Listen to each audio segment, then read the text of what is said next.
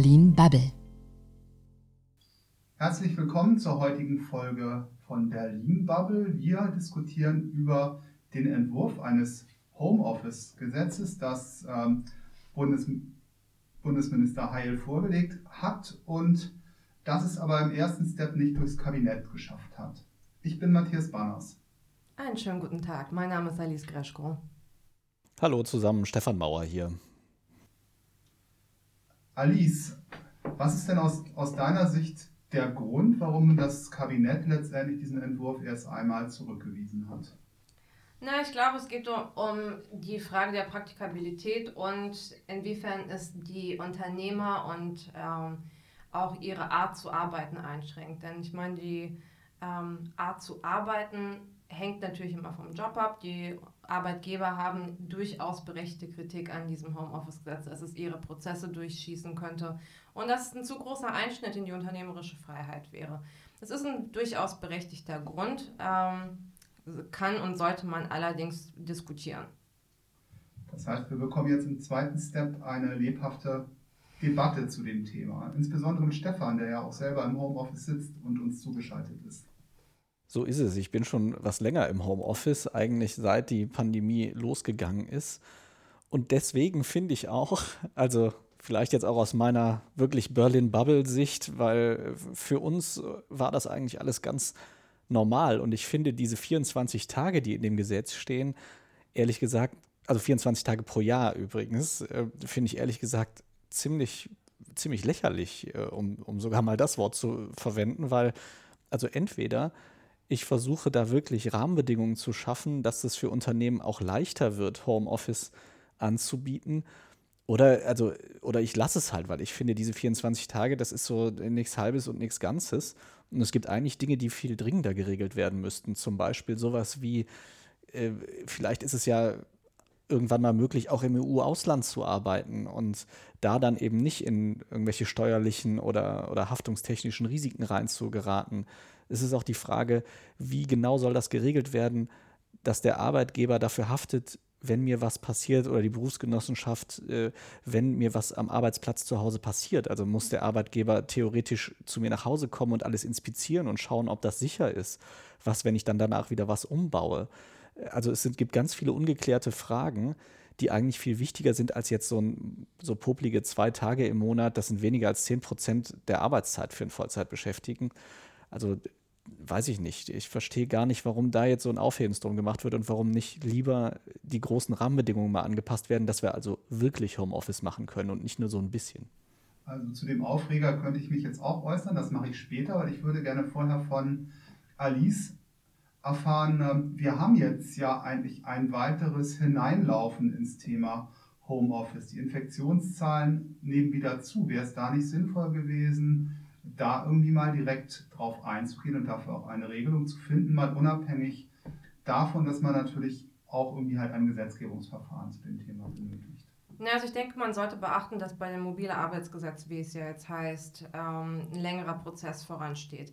Hubertus Heil hat das äh, bereits, ich glaube, vor zwei Jahren oder sogar zu Beginn der Legislaturperiode angestoßen, ähm, dass er ein Homeoffice-Gesetz machen wollte. Das Problem ist, es dauert halt immer relativ lange und das Gesetz kommt jetzt eigentlich zu spät. Äh, es wäre anders gewesen, wenn wir es vor einem Jahr ähm, bereits vorgestellt hätten oder wenn das äh, Arbeitsministerium es vorgestellt hätte. Weil bis vor einem Jahr oder bis zum Beginn der Pandemie in diesem Jahr haben sich sehr viele Arbeitgeber eher konservativ gezeigt, mit einer großen Skepsis gegenüber Homeoffice, haben sehr stark auf Präsenzzeiten äh, gepocht und hatten durchaus eine Sorge, dass Produktivität und Qualität der Arbeit abnehmen würden.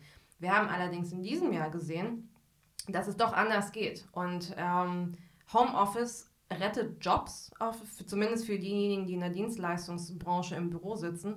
Und es ermöglicht, dass Prozesse weiterlaufen können, obwohl wir eine Pandemie am Laufen haben, obwohl wir aufpassen müssen, obwohl wir Distanz halten müssen. Von daher, man muss ein bisschen die Vorgeschichte ähm, auf jeden Fall im Blick halten. Was nichts daran ändert, dass jetzt eigentlich ein anderer Bedarf besteht. Ich bin auch dafür, dass man aktuellere ähm, Akzente setzt, das, was Stefan angesprochen hat in Bezug des Versicherungsschutzes und auch des Gesundheitsschutzes, steht für mich jetzt stärker im Vordergrund. Denn Äh, was ist denn tatsächlich, wenn ich jetzt ähm, orthopädische Schwierigkeiten bekomme, weil ich die ganze Zeit an einem kleinen Arbeitslaptop arbeite? Viele Leute sind zu Hause nicht ausgerüstet ähm, mit demselben Equipment, was sie im Büro haben. Sei es jetzt mit Stühlen, sei es mit der Elektronik. Was ist denn ähm, mit Datensicherheit, mit Datenschutz im Homeoffice? Viele Geräte und auch ähm, die WLAN-Modems sind nicht ausreichend gesichert. Es ist ein Einfallstor für Cyberkriminelle. Und das wäre für mich jetzt irgendwie spannender gewesen. Muss man, ja, also es wird auch eine Zeit nach Corona kommen. Man muss jetzt auch sehen, wie, wie wir langfristig denken. Und es kann ein guter Impuls sein, zu, zu denken, dass wir jetzt die Arbeitswelt der Zukunft neu gestalten. Allerdings muss da noch was nachkommen.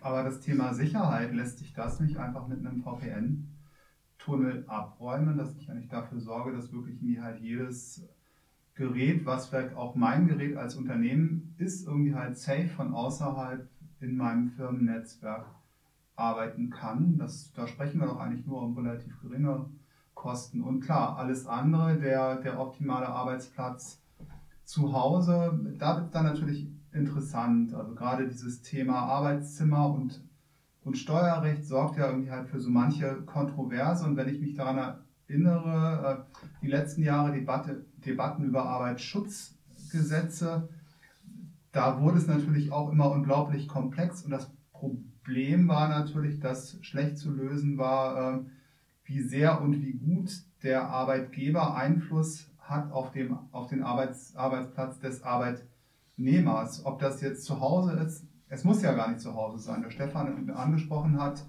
letztendlich mobil arbeiten kann ich ja von überall. Genau, und ich finde, das ist auch genau der Punkt, der da einfach viel zu wenig berücksichtigt wird, wenn wir uns das, die, die, aktuelle Diskussion angucken. Also die großen Fragen werden da weiterhin nicht beantwortet. Und ja, klar, man kann irgendwie ein VPN einrichten, aber wenn man sich mal anschaut, spannenderweise gerade in Behörden, also ich habe da einige Geschichten gehört, dass jetzt in der Pandemie gerade in Behörden oft die Leute noch wirklich an Desktop-Rechnern gearbeitet haben und eben nicht mit Laptops die konnten die also gar nicht einfach so nach Hause nehmen. Und wenn sie das konnten, dann konnten sie da ganz bestimmt nicht sich in irgendein Firmennetzwerk einwählen. Also da war überhaupt nichts vorbereitet. Ich habe von Fällen gehört, wo Leute sich zu Hunderten quasi bewerben mussten, dass sie einen von 20 VPN-Zugängen bekommen, damit sie auch von zu Hause arbeiten können innerhalb eines Unternehmens. Also die Unternehmen sind da überhaupt nicht drauf eingerichtet, ganz oft. Und haben auf der anderen Seite eben dann auch noch diese Unsicherheit, wie ist das eigentlich rechtlich? Also äh, mit der Sicherheit am Arbeitsplatz, mit der äh, Spionage, weil selbst wenn ich da irgendwie ein VPN einrichte, das heißt ja auch nicht, dass das automatisch immer funktioniert und dass nicht trotzdem irgendwie die Software anfällig ist für irgendwelche Angriffe oder so. Was man allerdings jetzt auch bei dem mobile Arbeitsgesetz betrachten muss, ist, was eigentlich damit beabsichtigt wird. Ähm, Hubertus hat ein Beispiel genannt, ähm, wenn zwei Vollzeit arbeitende Elternteile aufgrund von Kitaschließung oder Krankheitsfall in der Kita, jetzt auch jenseits von Corona, die Betreuung übernehmen müssen, dann kann für zwei Elternteile, also die 24 Tage wären dann pro Person sechs Wochen, also mal zwei, zwölf Wochen, das kann eine Flexibilität ähm, mit sich bringen, um eine bessere Vereinbarkeit von Familie und Beruf zu schaffen. Natürlich gibt es dann auch die Kritik, mit einem kleinen Kind zu Hause äh, kann man nicht gut arbeiten, aber man müsste sich erstmal anschauen, was sind überhaupt die Bedürfnisse, die zugrunde da liegen. Und ich glaube, sehr viele Arbeitnehmerinnen und Arbeitnehmer haben jetzt innerhalb der Corona-Pandemie durch das langanhaltende Homeoffice-Arbeiten auch gesehen, dass es durchaus Vorteile gibt, zu Hause zu arbeiten. Und ich wiederhole mich, aber ich denke, man müsste jetzt diesen Ansatz als Impuls sehen für zukünftige Debatten, auch ähm, um Antworten für neue Gesellschaftsformen, für neue Lebensformen zu finden. Denn die Welt dreht sich weiter und die Menschen finden eine Art, sich neu zu organisieren. Unsere Arbeitswelt ist da allerdings nicht so schnell in der Anpassung. Na gut, aber letztendlich eine Frage, die ich mir natürlich irgendwie auch stelle, ist, ähm, wenn dann irgendwie halt der Arbeitgeber, wenn der Arbeitnehmer nicht mehr im, im Unternehmen, im Büro sitzt und bestimmte Dinge macht, sondern sowieso digital außerhalb dann ähm, komme ich doch als Unternehmen irgendwie halt auch der Versuchung immer näher zu sagen, gut, ähm, der muss jetzt vielleicht unbedingt gar nicht bei mir angestellt sein. Es ist vielleicht auch eine Aufgabe, wenn die im Homeoffice erledigbar ist, dann kann ich die natürlich auch outsourcen. Also womöglich tun sich Arbeitnehmer, die darauf drängen, dass wir das Thema Homeoffice deutlich nach vorne schieben, am Ende gar keinen Gefallen.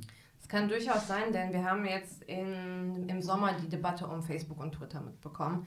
Äh, was sehr spannend ist, weil Facebook ja ursprünglich auch angekündigt hatte, dass Homeoffice für immer gehen soll. Allerdings unter der Prämisse, dass wenn Arbeitnehmerinnen und Arbeitnehmer sich dafür entscheiden, aus den teuren kalifornischen äh, Wohnorten wegzuziehen an günstigere Orte, dass auch das Gehalt dementsprechend angepasst wird. Und das äh, könnte potenziell ein Einfallstor sein, dass man Dienstleistungen stärker global outsourced. Denn es macht natürlich einen großen Unterschied, ob ich jetzt einen Experten für IT ähm, engagiere, der in Kalifornien sitzt, oder ob ich jemanden beispielsweise aus, aus Europa engagiere, die in der IT mittlerweile sehr große Schritte auch gemacht haben, was, es, was das Humankapital betrifft, allerdings die Lebenskosten sehr viel niedriger sind. Ja gut, das sind jetzt natürlich auch alles makroökonomische Effekte, die wir jetzt von hier aus auch gar nicht, glaube ich, zu 100 Prozent überblicken können. Ich denke, da wird es auf jeden Fall irgendwelche Effekte geben, wenn es einfacher wird für Unternehmen, ja international auch die Leute zu holen, wenn eh nicht mehr so viel Präsenz zählt. Auf der anderen Seite, eine Festanstellung ist ja schon was, was auch für ein Unternehmen sinnvoll ist, je nachdem, was es halt plant mit irgendwelchen Teams. Also, dass es jetzt, dass wir jetzt alle Freelancer werden, glaube ich nicht, dass es einen stärkeren internationalen Wettbewerb gibt. Das denke ich allerdings tatsächlich schon. Ich würde auch gern noch mal eine, einen weiteren Aspekt ansprechen, der ja in diesem Gesetzentwurf drinstehen soll und zwar den der Arbeitszeiterfassung, weil ja damit relativ hohen Strafen gedroht wird, wenn auch jemand zu Hause die Arbeitszeit nicht richtig erfasst. Und da frage ich mich irgendwann dann doch, wie das überhaupt praktikabel sein soll, weil also entweder habe ich eine Software, die relativ überwachungsmäßig wirklich schaut, bin ich am Rechner, arbeite ich da, was ja dann wiederum dem Datenschutz extrem zuwiderlaufen würde, oder ich sage halt den Arbeitnehmern und Arbeitnehmerinnen, ja gut, tragt es halt selber ein. Und dann kann ich ja auch anders, andersrum wieder Vertrauensarbeitszeit machen. Oder wie seht ihr das? Das ist natürlich ein Punkt ähm, aus dem Thema Arbeitszeitgesetzgebung. Und das ist natürlich wirklich ausgesprochen streng aktuell geregelt und auch irgendwie halt mit hohen Strafen für die Unternehmen verknüpft, die irgendwie halt Schindluder treiben. Und letztendlich, ich denke, dass diese Formulierung im Gesetz auch schlicht und einfach ein Versuch war, die Arbeitnehmer besser zu schützen. Ich denke auch, Arbeitszeitgesetz sieht ja beispielsweise eine elfstündige Pause zwischen Ende der Arbeit, äh, zwischen zwei Schichten vor. Und es kann in der Praxis durchaus ja passieren, dass man spät abends noch arbeitet. Das empfinden manche als Freiheit, wenn sie es selber so wählen, ähm, weil beispielsweise tagsüber doch irgendwie die Kinder aus der Schule abgeholt werden mussten und das Essen gekocht dass man abends sich um 21 Uhr noch hinsetzt und E-Mails abarbeitet. Das ist für die einen Freiheit, wenn es selbst gewählt ist. Das ist für die anderen, die allerdings nicht selbst gewählt in die Situation kommen, weil ähm, sei es jetzt Kunden, sei es jetzt der eigene Arbeitgeber, sei es Kollegen, jetzt noch Druck machen. Und das führt zu einer Situation, die durchaus lang, langfristig schädlich sein kann für äh, nicht nur für die mentale Belastung von Arbeitnehmern und Arbeitnehmern, sondern auch für die Produktivität und ähm, für den Zusammenhalt innerhalb des Unternehmens. Stefan, was du angesprochen hast, ist ein interessanter Punkt mit, äh, der, mit der Zeiterfassung. Ähm, es gibt ja durchaus Ideen, einen beschäftigten Datenschutz äh, auch gesetzlich voranzutreiben. Ob das bald passiert ist, ist fraglich. Aber die grundsätzliche Idee ist, dass ähm, durch digitale Technologien zunehmend es möglich wird, Arbeit Arbeitnehmerinnen und Arbeitnehmer zu verfolgen, zu tracken. Sei es jetzt in der Logistik, wie schnell sie Pakete von A nach B schieben, sei es ähm, am Laptop, ob sie jetzt produktiv auf der im Internet arbeiten oder vielleicht doch rumsurfen. Da öffnet sich halt schon auf jeden Fall so eine Büchse der Pandora im schlimmsten Fall, wenn man jetzt negativ ähm, davon ausgehen möchte. Ich glaube, dass es in der Praxis nicht der Fall sein wird, aber es ist nicht schlecht, das auf dem Schirm zu haben. Also als Politiker Hubertus Heil, der natürlich Arbeit und Soziales verantwortet. Natürlich muss ich mich auch für diese negativen Fälle auch wappnen, denn die Aufgabe der Politik ist es, nicht das Positive zu applaudieren, sondern vor dem Negativen zu schützen. Aber das führt natürlich dazu, dass wir, um auch nochmal auf das Thema Anspruch zurückzukommen mit den 24 Tagen, dass wir von vornherein, einen Gesetzesvorschlag haben, der natürlich auch für die Unternehmen ähm, erhebliche Risiken mit sich bringt, ähm, Bürokratie und auch eine Mehrbelastung. Das hat natürlich aktuell dann mir halt auch zur Folge, dass so ein Gesetzesentwurf auch irgendwie halt schwer, schwer durchsetzbar ist und irgendwie halt von dem, von dem Partner und auch vom, vom Bundeswirtschaftsministerium zurückgewiesen wird. Also ich hatte, ich habe eben noch in einer, an einer Telefonkonferenz mit Wirtschaftsminister Altmaier teilgenommen und der hat es auch nochmal ganz deutlich gemacht, dass er diesen Gesetzesvorschlag ablehnt. Was sagt denn das Wirtschaftsministerium, was deren Gründe sind? Ist das denen zu viel? Weil, also ich finde ja zum Beispiel, dass es eher zu wenig ist und dass zu wenig in sowas geregelt wird. Naja, von Peter Altmaier kommt ja dieser Vorschlag eines Belastungsmoratoriums für die Wirtschaft. Einfach um, um besser mit der Corona-Krise umgehen zu können. Und da ist natürlich dieses, dieser Gesetzesvorschlag, der ist irgendwie halt de facto eine zusätzliche Belastung für die betroffenen Unternehmen, weil sie natürlich diese, diese 24 Tage, wie gesagt, ich kann das dem, dem Arbeitnehmer zusagen, dann ist irgendwie halt alles gut, dann komme ich auch irgendwie halt zu einer Einigung, aber wenn ich es absagen möchte, dann muss ich es begründen und nach sechs Monaten kann dieser Arbeitnehmer erneut ähm, einen Antrag stellen. Das ist einfach eine Menge Aufwand, gerade für, für kleinere Unternehmen, wobei man natürlich auch irgendwie halt sagen muss, wie vermutlich die meisten Gesetz, äh, Gesetzgebungsvorschläge werden wir auch hier bei diesem Gesetz am Ende, wenn es dann doch noch durchkommen sollte, eine Mittelstandsklausel haben, die einfach besagt, das Gesetz gilt erst für Unternehmen ab 10, 20, 50 Mitarbeitern.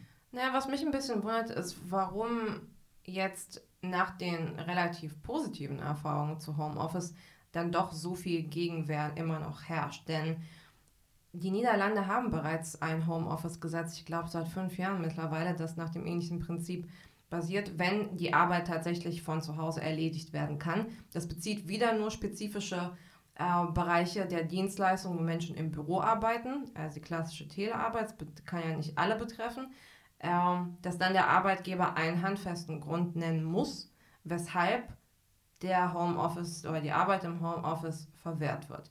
Also andere praktizieren das ja bereits und zwar nicht mit großen Einbußen.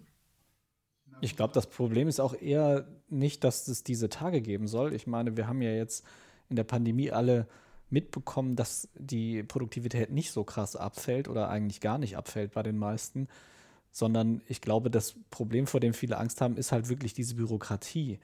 Und darum wieder, da ist es dann wiederum so, dass da teilweise auch einfach konkrete Rechtsrahmen fehlen. Also wie viele, ich will nicht wissen, wie viele Leute jetzt während äh, Corona im Homeoffice saßen oder noch sitzen und eben keinen guten Arbeitsschutz haben und wo alle nur hoffen, dass da halt eben kein Arbeitsunfall passiert oder wo alle hoffen, dass keine Spionage stattfindet. Also ich glaube, da müssten wir noch mal viel konkreter dran und auch eine Rechtssicherheit schaffen, die es vielleicht für Unternehmen auch leichter macht, sich ans Gesetz zu halten. Ich glaube, dann würde der Widerstand deutlich sinken und auf der anderen Seite eben auch für die Arbeitnehmer, wie ich eben schon gesagt habe, einfach was eine Rechtssicherheit schaffen, was passiert eigentlich, wenn ich nicht innerhalb von Deutschland arbeiten will. Also ja. da gibt es ja auch, wir werden immer inter internationaler, wir haben ArbeitnehmerInnen aus ganz Europa, die in Deutschland arbeiten.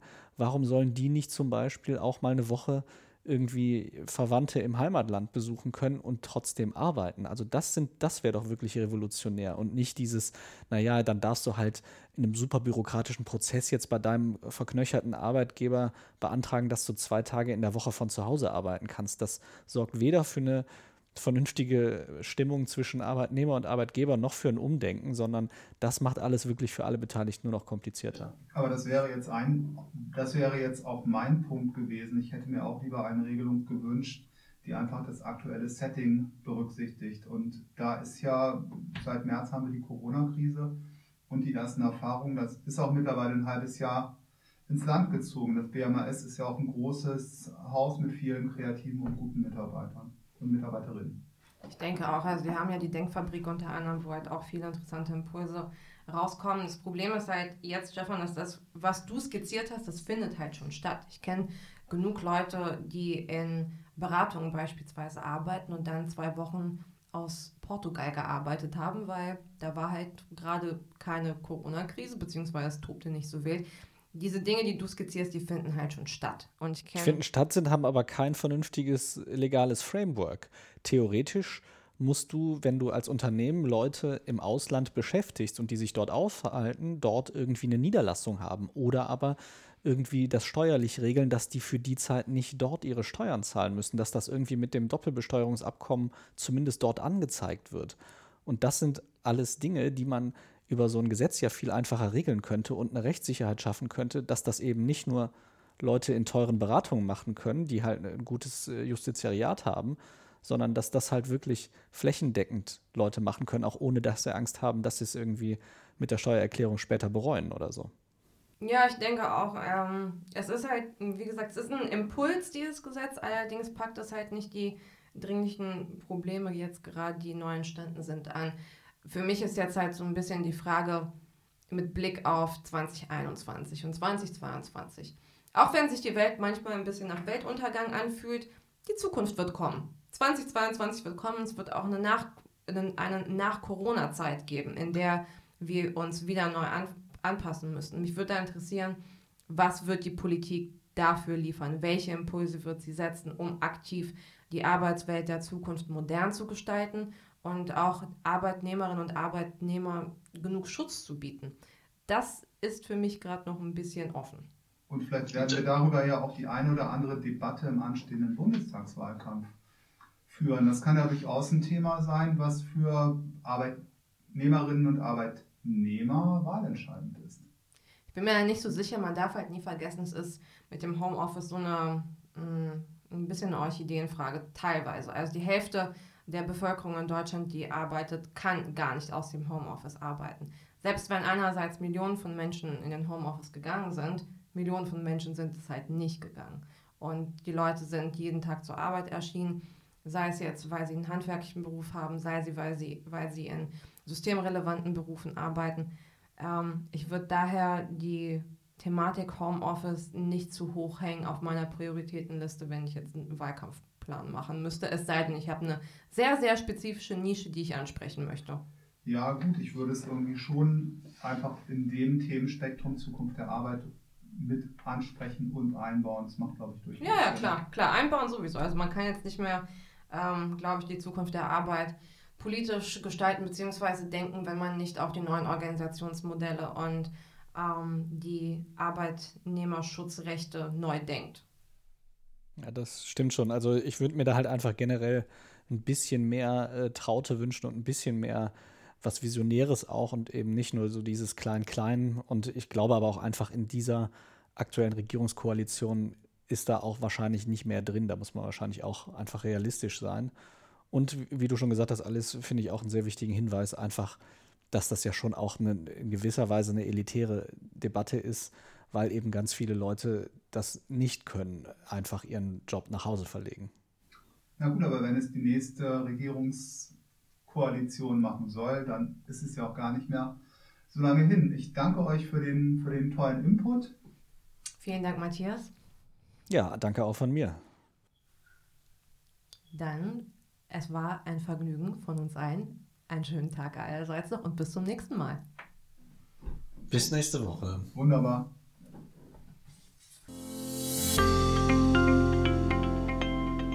Das war Berlin Bubble.